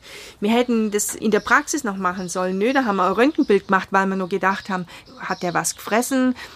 Ist es toxisch, wie der jetzt reagiert? Und am nächsten Tag, abends um 17 Uhr, kamen dann die Blutergebnisse und ja, dann ging's los. Dann, dann ging's richtig los. Ging der Kampf los. Und wenn man ihn heute, wir haben ihn ja jetzt kennengelernt, heute sieht, super Zustand. Also dem Hund würdest du nie ansehen, dass der irgendwie eine Krankheit in sich trägt. Richtig. Er hat nur einen Lymphknoten hier, den ja, im Gesicht. Das sagtest du genau. Und das ist immer noch ein Zeichen für mich, dass das Thema noch nicht ganz abgeschlossen ist, auch wenn sein Titer und alles ist so weit jetzt unten, wirklich so weit jetzt unten, dass ich jetzt keine Angst haben muss, dass er jetzt momentan kein Allopurinol nehmen kann. Da wollte ich noch was zu dem Motilium sagen, genau. Und zwar in der Veterinärmedizin wird es als Leischgard genannt. Der Wirkstoff ist Domperidon. Das ist ein Immunstabilisator. Domperidon ist ein Arzneistoff aus der Humanmedizin, der auch in der Veterinärmedizin angewendet wird, bei schwerem Erbrechen oder Störungen im Magen-Darm-Trakt. Domperidon hat eine anregende Wirkung auf das Immunsystem. Es ist in der Lage, Zitat, die zellvermittelte und gegen die Leishmanien effektive Immunantwort TH1 anzukurbeln. Dadurch kann das eigene Immunsystem des Hundes effektiv gegen die Infektion angehen. Da kann man im Frühjahr und im Herbst, beziehungsweise eben, wir sagen dann so im Januar und im August, eine Therapie machen über drei Wochen. Das ist eine Flüssigkeit und es soll das Immunsystem ein bisschen aufbauen, bevor eben der Jahreswechsel ansteht. Ja, und ich mache das jetzt mit ihm. Er kriegt es jetzt anstelle von Allopurinol und es reicht für ihn aus anscheinend. Ich mache jetzt auch kein Blutbild. Er frisst gut. Er hat einen wahnsinnig schäumenden Urin gehabt, fast fünf Monate. Er bekommt da noch ziemlich viele Medikamente. Das kriegt er noch. Das muss ich dazu sagen. Aber dadurch, dass er jetzt seinen Flüssigkeitshaushalt wieder in den normalen Bahn hat, denke ich mir, dass die Niere auch richtig arbeitet. Und wir warten jetzt und Ende August hat er die nächste große Blutabnahme. Da wird alles gemacht und dann schauen wir mal. Aber so wie er jetzt momentan dasteht, wir haben jetzt Ultraschall gehabt im Mai, seine zerfetzte Niere ist fast gut gerendert, seine Bauchspeicheldrüse ist gut gerendert. Es sieht gut aus, es sieht gut aus. Das heißt, mit dem Mittel hilfst du ihm sozusagen über diese Jahreszeitwechsel, über diese Schwelle hinweg, indem richtig, du das Immunsystem richtig. unterstützt. Das ist so wie Echinacea für uns Menschen. Ja. Also so kannst du es vergleichen. Du kannst auch Artemisa nehmen. Artemisa kannst du im Internet kaufen, kannst du auch in die Apotheke gehen. Du musst wirklich darauf achten, dass du ein gutes Präparat bekommst, ja, das wirklich gut verarbeitet wurde. Die sind teuer, das ist wirklich teuer, wenn du das einmal dir anschaffst, aber das hält ja auch. Mhm. Und dann kannst du schauen, in welcher Dosierung du das gibst. Und das ist genauso ein Immunstimulator jetzt wie das Donperidon. Ja, das heißt, es lässt das Immunsystem dann halt eben nicht so weit runterfahren, sondern es hält es auf einem, oben, auf einem bestimmten auf einem Level und dann ist es für die Schwelle zur nächsten Jahreszeit ist es eine Hilfe, eine, ja. wirklich eine Unterstützung. Und jetzt nochmal vereinfacht zusammengefasst, von welchen Medikamenten hat Google gesprochen und wie werden sie eingesetzt? Allopurinol. Allopurinol ist ein Wirkstoff aus der Humanmedizin, der bei Gicht eingesetzt wird. Er unterbindet die Umwandlung von Purin zu Harnsäure. Bei dieser Umwandlung entsteht ein Stoff, den die Leishmanien für ihren Purinstoffwechsel benötigen. Das Medikament tritt an die Stelle dieses Stoffes, führt zu Störungen im Stoffwechsel der Leishmanien und hemmt im Endeffekt die Vermehrung der Parasiten. Glucantime Glucantime ist das Mittel der Wahl zur Behandlung von Leishmaniose bei Mensch und Tier. Es hat einen hohen Wirkungsgrad und wirkt abtötend auf die Leishmanien. Allerdings wird Glucantime über die Nieren ausgeschieden und kommt für Hunde, die bereits Nierenschäden haben, nicht in Frage. Miltefossin oder Milteforan. Das Mittel hat eine starke abtötende Wirkung auf die Leishmanien und wirkt noch dazu stimulierend auf das Immunsystem des Wirts. Domperidon. Wie schon erwähnt, wird das Mittel bei schwerem Erbrechen und Bewegungsstörungen im Magen-Darm-Trakt eingesetzt und außerdem zur Unterstützung des Immunsystems. Domperidon kurbelt die gegen Leishmanien effektive Immunantwort TH1 an. Im Buch von Angelika Henning sind die einzelnen Medikamente, ihre Wirkung und Nebenwirkungen sehr genau beschrieben. Dort steht auch etwas zu Preisen und Bezugsquellen, denn die Medikamente sind in Deutschland oft nicht direkt zu beziehen. Willst du noch was zur Ernährung wissen?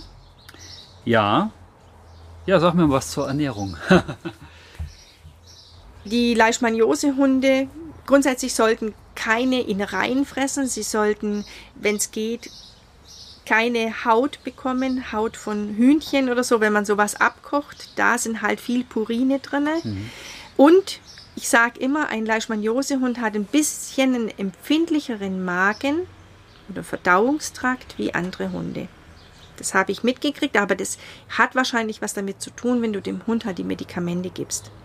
Und beim Galgo, das haben einige Galgo-Besitzer jetzt auch mir schon bestätigt, wenn die Zeit von morgens füttern bis zur Abendsfütterung und dann wieder zum nächsten Morgen, wenn die zu lang wird, dann fangen die Hunde morgens an, so gegen vier, halb fünf, mit einem Wahnsinnsgrummeln. Das Grummeln kann natürlich sein, dass er vielleicht einen Parasitenbefall hat in Form von Würmern. Kann gut sein. Kann aber eben auch sein, dass der Hund wahnsinnig viel Magensäure im Magen-Darm-Trakt rumschwimmen hat. Und das gibt dann fürchterliche Geräusche. Und ich glaube auch, dass das dem Hund sehr weh tut, dass er richtig Magenweh hat. Beim Leishmaniose-Hund ist es wirklich so, dass wir das dann so machen, dass wir dem am Abend zwischen 10 und 11 nochmal eine Scheibe Toastbrot geben. Da kann man ganz dünn Butter oder sowas drauf schmieren, dann isst er das. Und dieses Weißbrot hat eben den Vorteil, dass es diese Magensäure, die da jetzt entstehen würde, dann so richtig schön aufsuppt. Und dann ist diese Zeit bis zum morgendlichen Füttern ist dann wieder nicht mehr so schlimm. Es gibt Leishmaniose-Futter. Ich muss sagen, ich habe mich jetzt damit noch nie befasst. Ich schaue immer, dass ich eine gute Proteinquelle erwische. Eine gute Proteinquelle von den Leishmaniosehund ist Hühnchen und ist Rind oder Ente. Und du kannst dir aussuchen, ob du das in Trockenfutterform nimmst oder in Nassfutterform. Bei Yukine war es so, als er ja zwei Wochen, zweieinhalb Wochen gar nichts gefressen hatte, von 29 auf 21 Kilo ist er abgemagert. Ich habe dann wirklich ausprobiert, was könnte ich diesem Hund geben und ich wusste, ich muss ihm ja Nierenfutter geben und er wollte dieses Nierenfutter nicht anfassen. Und dann haben wir, ich hatte 60 Milliliter Spritzen, ich habe dann dieses Nierenfutter mit Wasser verdünnt und habe so püriert und habe dann so eine Flüssignahrung gemacht und dann habe ich den zwangsernährt. Ich habe gedacht, hopp oder top, was verliere ich? Er hat es dann trotzdem nicht geliebt, aber ich musste halt dieses Nierenfutter mit reinbringen, weil ich musste ihm ja auch nur die ganzen Elektrolyte zuführen, denn durch diese Leishmaniose waren alle Elektrolyte komplett gesprengt worden. Ich habe dann weiterhin gesucht und ich habe so viel Futter ausprobiert und habe dann tatsächlich ein Barfutter gefunden und das ist Purinarm. Purinarm heißt eben auch, also wenig Purin, Pute, Huhn, Rind dass der Fleischanteil aber auch nicht so hoch ist. Das ist beim Windhund, viele denken, ja, der hat ja Muskeln, der braucht ja das Eiweiß. Jein. Es muss alles richtig dosiert sein und der Eiweißlieferant, das Fleisch, reichen wirklich 30 bis 35 Prozent. Das bewerten viele viel zu sehr, gehen auf Kohlehydrate gar nicht ein. Die Kohlehydrate geben die Energie bei diesen Hunden. Wenn du dem zu viel Fleisch gibst, dann hat der immer Hunger der hat Hunger, weil Fleisch setzt ja kein Fett an. Du musst schauen, dass du Kohlehydrate in Form von Gemüse und dann eben diese Beilagen. Ob das Nudeln sind, wenn du sagst, er hat eine Weizenunverträglichkeit, dann probier's mit Dinkelnudeln. Reis kannst du machen, muss nicht sein. Bei Reis sage ich immer, das ist ein Entwässerungsmittel. Das ist dann gut, wenn du diätisch vorgehen musst, dann nimm doch eine Kartoffel. Süßkartoffel Koch's aber so butterweich, dass keine harten Bröckel wieder im Bauch bleiben. Weil sonst hast du nämlich wieder dieses Phänomen, oh Gott, der Hund hat ein Knöchelchen gegessen, ein Ochsenziemer und hat die restlichen fünf Zentimeter verschluckt. Also, das ist immer so ein Kreislauf und man lernt es so mit der Zeit. Und an sich ist die Ernährung für den Leishmaniose-Hund genauso einfach wie für einen gesunden Hund. Du achtest nur drauf, dass du eine bestimmte Proteinquelle nimmst, dass du nicht alles fütterst, und dass du schaust, dass du mit deinem Gemüse und mit deinen Kohlenhydraten, also mit den Nudeln, die Beilagen, dass du da eben zwei Drittel das hast und ein Drittel nur Fleisch. Dein Hund kommt bestens damit aus, der hat glänzendes Fell, der hat genauso Muskulatur und dem Hund geht es einfach nur gut. Und ich selber persönlich, ich verzichte ja auf alle Kauartikel. Aus dem einfachen Grund, weil die Hunde dann so gierig sind Und ganz zum Schluss sind sie müde. Das ist so, wie wenn du zwei Stunden Kaugummi kaust. Du hast dann irgendwann einen Krampf in deinen Wangenknochen. Und so ist es bei dem auch, aber der will halt den Knochen so nicht liegen lassen. Also schluckt er den halt mal kurzum runter. Und dann hat er wirklich wie so einen kleinen Stein im Bauch. Und dann hat dieser Magen bestimmt die nächsten 14 Tage zu tun, um diesen Knochen klein zu kriegen. Ja, er hat ja nicht geschabt, sondern er hat jetzt dieses kompakte Teil hat er jetzt im Magen. Ich mache so. Wir haben einen ganz kleinen Bäcker hier bei uns und der backt Dinkelbrot. Und dieses Dinkelbrot, da kaufe ich so ein Kilo Leib und den schneide ich mir auf der Brotschneidmaschine auf zwei Zentimeter und den lasse ich trocknen. Und dann bekommen unsere Hunde zweimal in der Woche eine halbe Scheibe. Das kriegen die zum Nagen und das lieben die und da weiß ich ganz genau, die kauen das bis zum Schluss. Da wird kein Brot runtergeschluckt.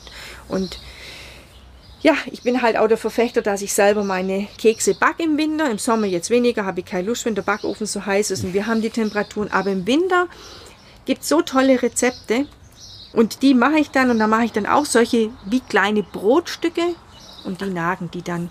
Und deshalb haben die genauso die guten Zähne wie jeder andere Hund auch.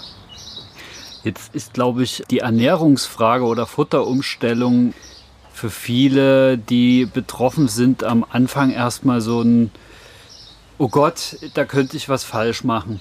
Für wie sinnvoll hältst du es dann, eine erfahrene Ernährungsberaterin, Ernährungsberater für einen Hund dazu zu ziehen, die mit Leishmaniose auch Erfahrung haben? Also ich glaube nicht, dass du grundsätzlich viel falsch machen kannst. Wenn du weißt, dass die Hunde bestimmte Sachen nicht essen sollen, das andere dürfen sie ja alles essen. Mhm. Sie dürfen eine Banane essen, sie dürfen einen Apfel essen, sie können auch einen Brokkoli essen. Da kannst du nichts falsch machen. Bei Ernährungsberatern finde ich es dann gut, wenn ich zum Beispiel denke, ah, ich könnte mein Futter für den Hund vielleicht noch individueller gestalten. Aber ansonsten einen Ernährungsberater einzuschalten, um das richtige Futter für deinen Hund rauszufinden, ich nee, glaube jetzt weniger. Ich würde jetzt zum Beispiel auch, wie gesagt, nie das fertige Leishmaniose-Futter kaufen. Von unterschiedlichen Anbietern ist es auf den Markt gebracht worden. Wenn du dir dann die Zusammensetzung anschaust, kannst du weder prozentual sehen, was ist denn von was drinne. Ich sehe zwar unten bei der Zusammensetzung unheimlich viele künstliche Vitamine und sonst was, aber ich erkenne keine Proteinquelle. Ich weiß nicht, was verarbeiten die da drinne, ja. Von dem her, ich würde es mir einfach machen. Ich sage, ich gebe ein Leishmaniose-Futter und denke, ich mache es richtig. Weiß es aber unterm Strich Nein, nicht. Nein, weiß ich es nicht. Gut, dann, wenn ich so denke, dann kann ich das Geld setzen und einen Ernährungsberater kann ich dann einsetzen. Das kann man machen. Grundsätzlich ist es so, wie ich gesagt habe, die 30-30-30-Regel und einfach schauen, welche Proteinquelle ich nehme. Es ist ja wie in unserem Leben auch. Wir haben einen ausgewogenen Essensstil, sage ich jetzt mal so. Beim Hund ist es immer wichtig, mein Motto, never change a running system. Wenn mein Hund das verträgt, mein Hund hat keine Speisekarte. Der braucht nicht heute Wild, morgen Lamm, übermorgen es Rind, weil ich meine, er müsste andere Geschmackssorten ausprobieren. Es ist immer dann das Risiko gegeben, dass er es nicht verträgt und eine Unverträglichkeit wieder rauszubringen oder die überhaupt festzustellen, ist viel schwieriger, als wenn ich sage, okay, der Hund verträgt jetzt, was weiß ich, nur Pferd, dann gebe ich ihm Pferd oder mein Hund verträgt kein Huhn. Wir haben Hunde, die vertragen kein Huhn. Ente komischerweise schon, Pute auch, aber das Huhn nicht. Wahrscheinlich ist es zu fett. Aber wie gesagt, das kann jeder für sich selber entscheiden.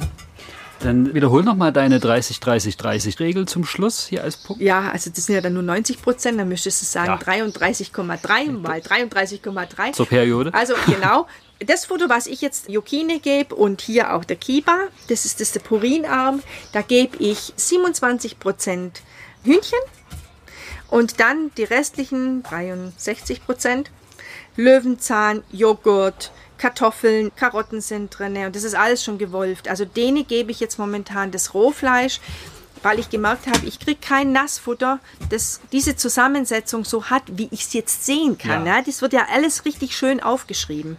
Ne? Und wenn ich halt ein Nassfutter gebe, dann kann ich schon sehen, okay, es sind Kartoffelbröckelchen drin und es ist Fleisch drin, gekochtes Fleisch, aber was ist denn dann noch drin?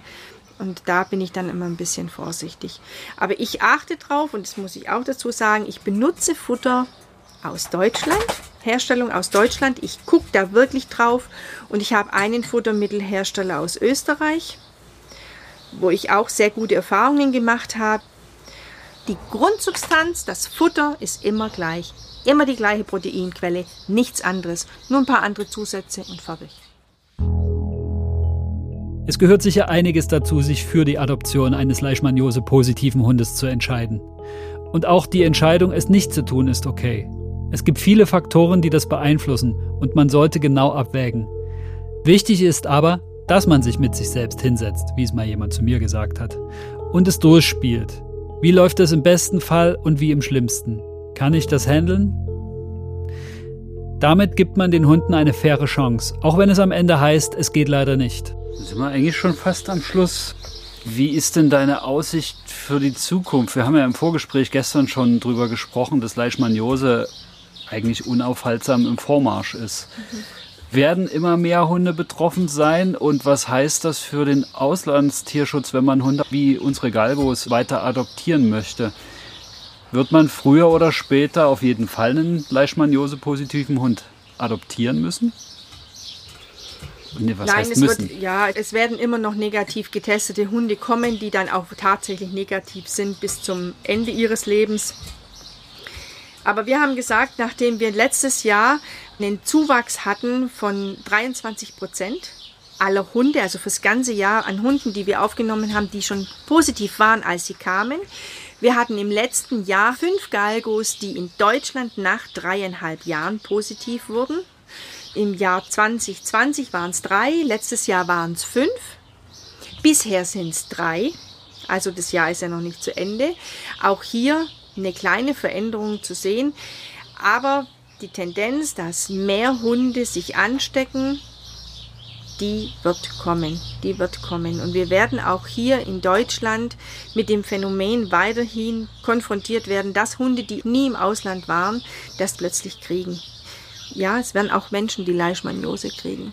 Bin ich mir ganz sicher. Aber eben nicht durch Ansteckung? Nein, nein, die sondern werden durch Übertragung. Die werden hier ja. infiziert durch die Leishmanie, weil sie ansässig werden kann. Ich meine, wir sehen es ja selber, welche Temperaturen wir haben. Und ein Regenschauer, der jetzt 24 Stunden rübergeht, am nächsten Tag klafft die Erde wieder auf, dann siehst du mal, dass das gar nichts mehr bringt. Die Sonne ist einfach auch wahnsinnig kräftig. Ja, und wir haben, was noch dazu kommt, hierzulande eigentlich wenig Wind. Also ja. jetzt nicht so wie an Küsten oder so, weil du eben sagtest, die Leishmanien mögen Wind überhaupt nicht. Nee. Also sind Nein. unsere Bedingungen eigentlich recht günstig. Ja, wir haben auch da hinten, du wirst lachen, ja hinten im Garten habe ich so ein Wasserschaff. Und als es jetzt so geregnet hat, habe ich noch vorher das Wasserschaff ganz geleert. Das ist jetzt wieder halb voll und heute Morgen habe ich mir ein bisschen Wasser rausgeholt, hier um die Pflanzen zu gießen. Und es sind tatsächlich schon wieder Schnakenlarven drin. Und weil ich eben, da bin ich natürlich vorbelastet. Ich kann es ja nicht unterscheiden. Die sticht ja in der Nacht und ich weiß auch nicht, wie die, wenn sie rumfliegt. Du siehst sie ja nicht, die kommt erst in der Dämmerung raus. Ich leere jetzt dieses Ding schon wieder aus, weil ich einfach in der Sorge bin, ah, die könnte ja dann auch hier sich wohlfühlen und, mhm. und würde dann zu mir reinkommen. Und ja, wie gesagt, das mm, mm, möchte ich nicht. Ja klar, und aus unserer Perspektive, wir in Brandenburg sind ja im Gegensatz zu euch in Norddeutschland schon fast, mhm. sagen wir ja, es kommt über Süddeutschland rein und jetzt sind wir ja in Süddeutschland, wenn mhm. du so mhm. bist. Ne? Die spanischen Partner sagen zu uns, ihr kommt nicht drum rum, eure Hunde in den Sommermonaten zu präparieren. In der Form, das machen wir ja in Spanien, die Hunde werden getestet und dann bekommen die alle drei Wochen ein Spot-on. Du kannst dich also schützen oder du kannst deinen Hund schützen in Form von Scalibur-Halsband oder von einem speziellen Spot-on-Präparat, das du dann alle drei Wochen auf dem Rücken verteilst bis zur Schwanzwurzel. In Angelika Hennings Buch steht dazu, dass ein wirksamer Mückenschutz das A und O ist und die beste Variante einer Infektion mit Leishmaniose vorzubeugen. Hierbei ist ein Repellent wichtig, das vor allem gegen die Sandmücke wirkt. Spot-on ist hier also nicht gleich Spot-on. Für uns bedeutet das vor allem vorzubeugen, wenn man vorhat, mit den eigenen Hunden Urlaub in südeuropäischen Ländern zu machen, zum Beispiel entlang der Mittelmeerküste. Momentan ist die Gefahr in Deutschland noch nicht akut, aber sie nimmt zu, was bedeutet, dass man auch hier in Zukunft, vor allem in den Sommermonaten, die eigenen Hunde mit geeigneten Präparaten schützen sollte. Beides hat Vor- und Nachteile. Das Spot-on-Präparat ist ein Nervengift Und du solltest deinen Hund an diesem Tag nicht unbedingt am Rücken streicheln. Wenn du dann das in dein Gesicht bringst, es gibt auch Nebenwirkungen, mhm. was, Schwellungen oder sowas. Also das ist nicht ohne. Beim Scalibor-Halsband, das trägt halt der Hund ein halbes Jahr lang, ich glaube vier bis sechs Monate trotz Wasser, arbeitet es. Aber der Nachteil ist bei unseren Galbus, wir können es im Tierheim zum Beispiel nicht einsetzen, weil wir Hunde haben, die knabbeln sich gegenseitig. Und dann knabbeln die sich das Scalibur-Halsband ab und wenn es ganz dumm noch läuft, dann fressen sie es auch noch. Mhm. Also den Fall hatten wir und wir haben dann eine Magen-OP gemacht. Also das war das Glück. Das Scalibur-Halsband hättest du in dem Röntgenbild gar nicht gesehen, aber die Schnalle hast du gesehen. Mhm. Ich glaube, jetzt ist sie aus Plastik. Früher war sie aus Metall. Und der Hund hatte die drinne und dann haben wir gleich eine Not-OP eingeführt. Mhm. Und deshalb haben wir damals gesagt, wir machen das nicht kein Scalibur-Halsband und kriegen Spot-On. Dann siehst du auch, welchen Hund du bereits gemacht hast und damit ist gut. Und das wird alle drei Wochen gemacht und wir machen das ja auch mit der Entwurmung, sind wir ja ständig auch da hinten dran. Wenn du so viele Hunde hast, ist es halt immer ein Thema. Mhm. Okay. Willst du noch was dringend loswerden?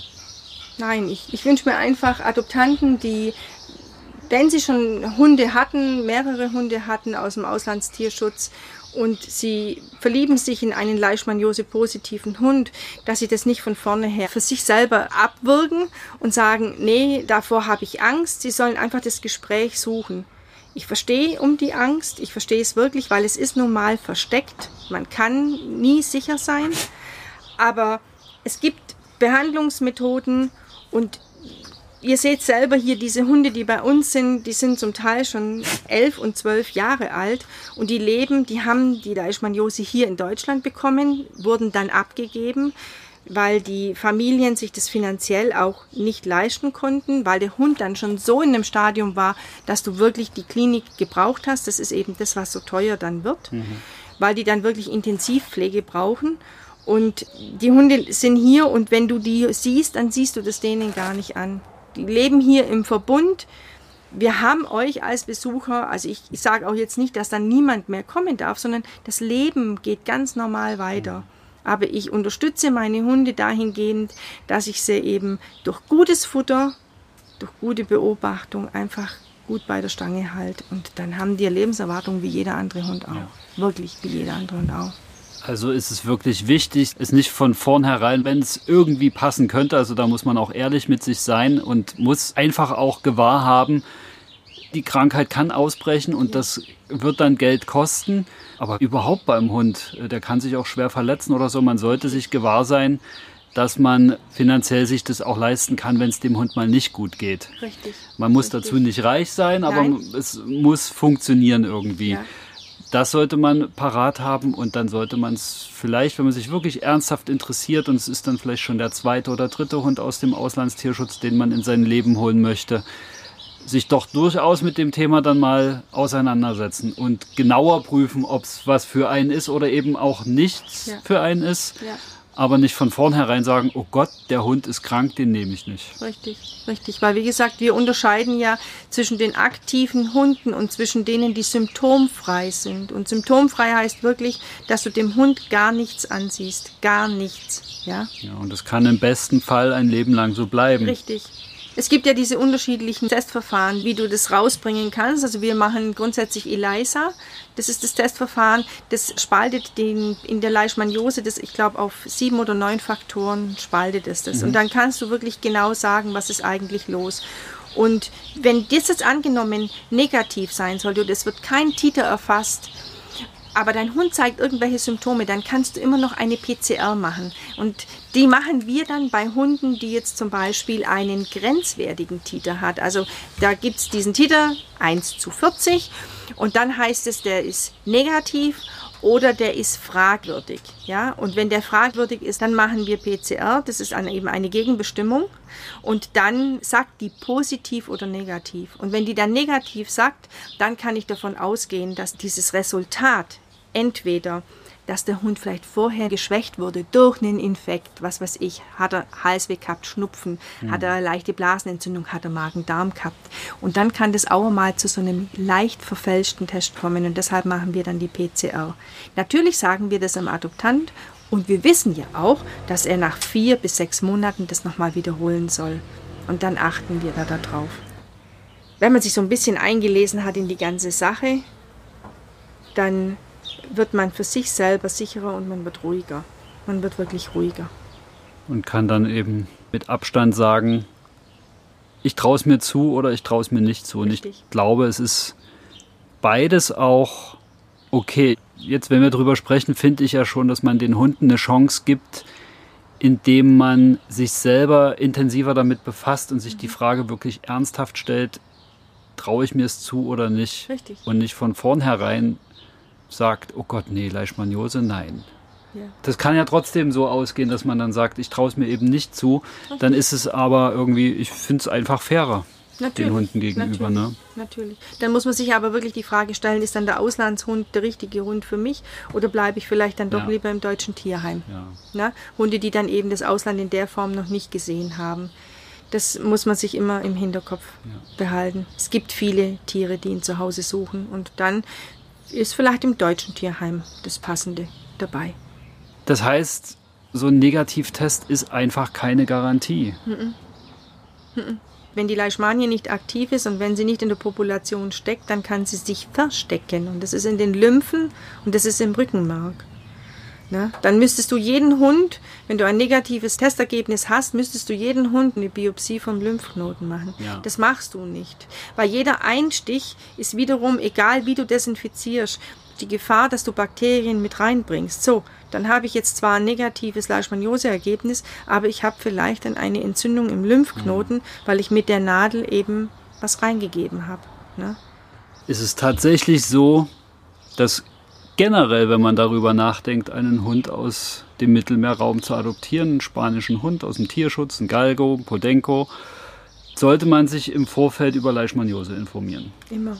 Immer. Immer. Egal, ob man jetzt gerade sich den einen Hund ausgeguckt hat und weiß, der ist positiv, sollte es generell machen. Richtig. Weil die Krankheiten dort zu Hause sind noch, die kommen ja wie gesagt zu uns aber das muss immer mitschwingen. Das heißt, es ist halt wichtig, selbst wenn ich einen negativen Hund habe, dass ich weiß, worauf ich achten muss. Ja, richtig.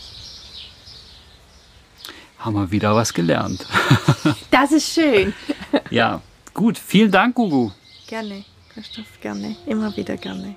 Das war mein Gespräch mit Gugu Sauter über Leishmaniose vom 4. Juli 2022. Ob man einen Leishmaniose-positiven Hund adoptieren sollte oder nicht, muss man selbst herausfinden. Es ist keine leichte Entscheidung und kann einiges verändern. Doch verdienen diese Hunde die gleiche Chance wie alle anderen. Die Überlegung, ob der Hund in die Lebensumstände der potenziellen Adoptanten passt. Von der Adoption aber mal abgesehen, sollte sich jeder mit Leishmaniose beschäftigen, der einen Hund aus dem Auslandstierschutz aus dem Mittelmeerraum hat. Denn selbst wenn Tests bisher negativ waren, kann der Hund Leishmanien in sich tragen. Vielleicht bricht die Krankheit nie aus. Vielleicht ist ein Test irgendwann mal positiv, aber es ändert sich trotzdem nichts. Vielleicht bricht Leishmaniose irgendwann mal aus. Egal wie es kommt, man kann vorbereitet sein. Wissen, wo man Hilfe findet, lernen, Anzeichen zu erkennen und lernen, worauf es bei einem Leishmaniose-positiven Hund ankommt. Wie am Anfang gesagt, erheben wir keinen Anspruch auf Vollständigkeit. Man kann das Thema Leishmaniose nicht abschließend behandeln, weil die Krankheit und ihre Ausbreitung in ständiger Bewegung sind. Die Forschung geht weiter und bringt immer wieder neue Erkenntnisse. Wenn ihr nach dieser Folge mehr Fragen zu Leishmaniose habt als vorher oder auch alte unbeantwortete, schreibt gerne eine E-Mail an podcast.kriton.de. Ich werde mich um Antworten bemühen. Es muss nicht alles gleichzeitig sein, es kann auch ja. nur eins sein. Aber wenn das eine dann wäre, dann nicht gleich in Panik geraten oder in, in Hysterie, sondern erstmal abwarten. Dann mache ich halt meinen Bluttest und wenn der negativ ist und ich bin mir trotzdem nicht ganz sicher, dann mache ich diese PCR. Ja. Aber das habe ich auch erst lernen müssen. Das habe ich erst vor drei Jahren gelernt. Guck mal, jetzt mache ich das schon so lang. Vor drei Jahren haben wir gesagt, habt so, jetzt machen wir eine PCR. Ja. Und dann war die PCR negativ. Und dann wussten wir ganz genau, der Durchfall, das Ganze hatte nichts, gar nichts mit dem zu tun. Und dann kam das Thema mit dem Hühnchen. Mhm. Habe ich Hunde, die vertragen wirklich kein Hühnchen. Denen gibst du Hühnchen und dann haben die den flotten Otto, der läuft hinten die Brühe nur so raus und du denkst, was ist denn da los? Mein besonderer Dank gilt Gugu für dieses ausführliche Gespräch. Wir hatten es schon lange vor und ich bin froh, dass wir es endlich geschafft haben. Am Ende dieser Folge möchte ich noch eine klare Empfehlung für das Buch von Angelika Henning aussprechen. Es heißt Leishmaniose beim Hund, erkennen, verstehen, behandeln. Es ist 2015 erschienen und ich habe für die Recherche zu dieser Folge die zweite aktualisierte Auflage von 2020 verwendet. Es bietet in 18 Kapiteln auf 130 Seiten einen sehr guten Überblick über die Krankheit, erklärt detailliert, wie die Infektion abläuft, was die Leishmanien im Hauptwirt machen, wie die Prozesse der Immunabwehr ablaufen, erklärt Diagnose und Therapie den Weg von der Infektion zur Erkrankung, zeigt Medikamente auf, klärt über die Problematik von Nierenschädigungen bei Leishmaniose auf und geht auf Ernährung, Therapiekontrolle, Rückfälle, das Risiko anderer Übertragungswege und die Verantwortung im Tierschutz ein. Sämtliche Fachbegriffe werden verständlich erklärt. Gerade die Informationen zu verschiedenen Testverfahren sind wertvoll und das Buch gibt Hilfe beim Interpretieren der Testergebnisse. Es steckt viel Arbeit drin und ich finde, jeder Halter eines Hundes aus dem Auslandstierschutz, vor allem aber aus dem Mittelmeerraum, sollte dieses Buch kennen. Für uns Galgo-Halter ist Leishmaniose ein immerwährendes Thema, das wir zumindest im Hinterkopf haben sollten. Hilfe findet ihr auch in der Facebook-Gruppe Leishmaniose Information und Austausch. Die Gruppe hat über 5000 Mitglieder. Hier kann man sich über Leishmaniose informieren, austauschen und Fragen stellen und bei über 5000 Mitgliedern wird einem bestimmt geholfen. Es gibt zum Beispiel eine nach Postleitzahlen sortierte Auflistung von Tierärztinnen und Tierärzten, die sich mit Mittelmeerkrankheiten auskennen. Es gibt Infos zu purinarmem Futter und Bezugsquellen, zu Herstellern, Infos zu Medikamenten und vieles, vieles mehr. Wenn man mit seinem Hund von Leishmaniose betroffen ist, lohnt es sich total, in diese Facebook-Gruppe zu gehen. Okay, das war's für diese Folge. Es wird nicht die letzte Folge zu Mittelmeerkrankheiten gewesen sein. Ich habe da eine Idee und vielleicht wird eine kleine Serie draus. Und wahrscheinlich wird es auch nicht meine einzige Folge zu Leishmaniose sein. Da habe ich auch noch was im Hinterkopf. Schaut mal auf Instagram bei Jaspers Abenteuer vorbei. Dort zeigt meine Frau Anja das wilde Leben unseres Spaniers in Brandenburg und wo er sich sonst so mit uns rumtreibt. Und Lotta ist auch mit von der Partie. Wenn ihr Jaspers Podcast eingebt, findet ihr die Instagram-Seite zu diesem Podcast. Unter dem Post zu dieser Folge könnt ihr mir gerne einen Kommentar hinterlassen. Unter Galgo FM findet ihr meinen englischen Podcast. In dem spreche ich mit Menschen, die sich international für die spanischen Jagdhunde einsetzen. In Folge 4 zum Beispiel mit Geray Portillo, dem Macher des preisgekrönten Dokumentarfilms Yo Galgo. Wenn ihr Fragen zu Galgos, zur Adoption von Tierschutzhunden oder allgemein zum Podcast habt, schreibt mir eine E-Mail an podcast.kriton.de. Alle Links und Infos findet ihr in den Shownotes. Bis zur nächsten Folge. Hasta luego.